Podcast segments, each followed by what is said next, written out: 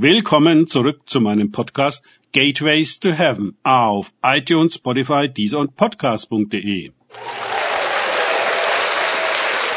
Mein Name ist Markus Herbert und mein Thema heute ist Machtrausch.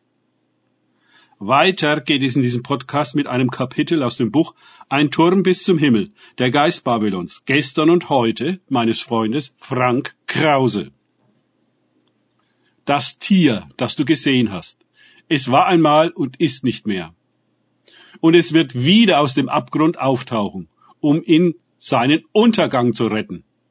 Die Menschen auf der Erde, alle, deren Namen nicht seit der Erschaffung der Welt im Buch des Lebens stehen, werden staunen, wenn sie das sehen, das Tier, das da war und das nicht mehr da war, das ist wiedergekommen. Offenbarung 17.8 Das Tier trägt Babylon, die Große, die Mutter der Huren und der Gräuel der Erde, Vers 5. Es ist voller Lästernamen, Vers 3. Diesem Tier kommt große Bedeutung zu denn ohne es ist die Hure in ihrer Beweglichkeit und im Radius ihrer Wirkung extrem eingeschränkt. Das Tier und die Hure arbeiten zusammen. Wobei die Frage ist, wie klar dem Tier ist, dass es lediglich der Esel der Hure ist. Möglicherweise sehen die König und ihre Geschäftspartner die Sache genau umgekehrt. Sie meinen, die Hure unter Kontrolle zu haben und sich ihrer Expertise und Zauberei bedienen zu können. Dem Tier ist es zu eigen, scheinbar zu verschwinden. Auf einmal wird verhandelt statt geschossen. Plötzlich ist die Welt demokratisch und humanistisch, rechtsstaatlich und tolerant. Es scheinen Stabilität und Frieden zu herrschen, Vernunft und Verantwortung, die Zerstörung der Erde umzukehren. Dann, wie aus dem Nichts, taucht das Tier aus der Verborgenheit wieder auf. Es ist voller Lästerungen und Anmaßung, totalitär und bereit, die Ideologien der Hure aggressiv durch die Welt zu tragen. In Windeseile schwinden die Menschenrechte dahin oder werden im Sinn der Hure und ihrer Geschäftsinteressen uminterpretiert und neu definiert, was ein Mensch überhaupt sein soll. Ja, Transhumanismus lässt grüßen. Wir erkennen den Geist der Hure an der völligen Verdrehung der Begriffe und Vernebelungen des Verstandes.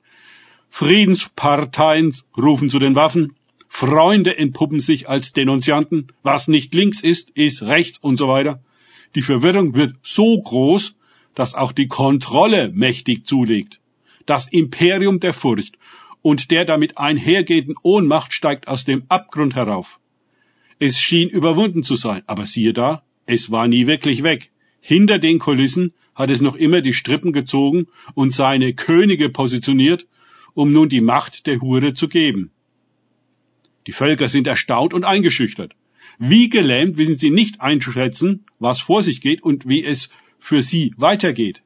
In diesem Moment dreht die Hure alle Machtverhältnisse auf den Kopf. Ihr Wein sediert die Menschen, das Denken fällt immer schwerer. Sie sendet auf allen Kanälen ihre frohe Botschaft der grenzenlosen, hemmungslosen, gewissenslosen und hoffnungslosen Freiheit. Die Verkehrtheit wird das Neue richtig. Und fertig ist die Babylon-Matrix.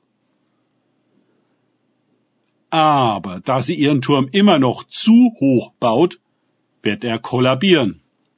Und da ihr Reich immer auf tönernen Füßen steht, wird es am Ende durch einen kleinen Stein, der ihr vom Himmel her darauf fällt, umstürzen.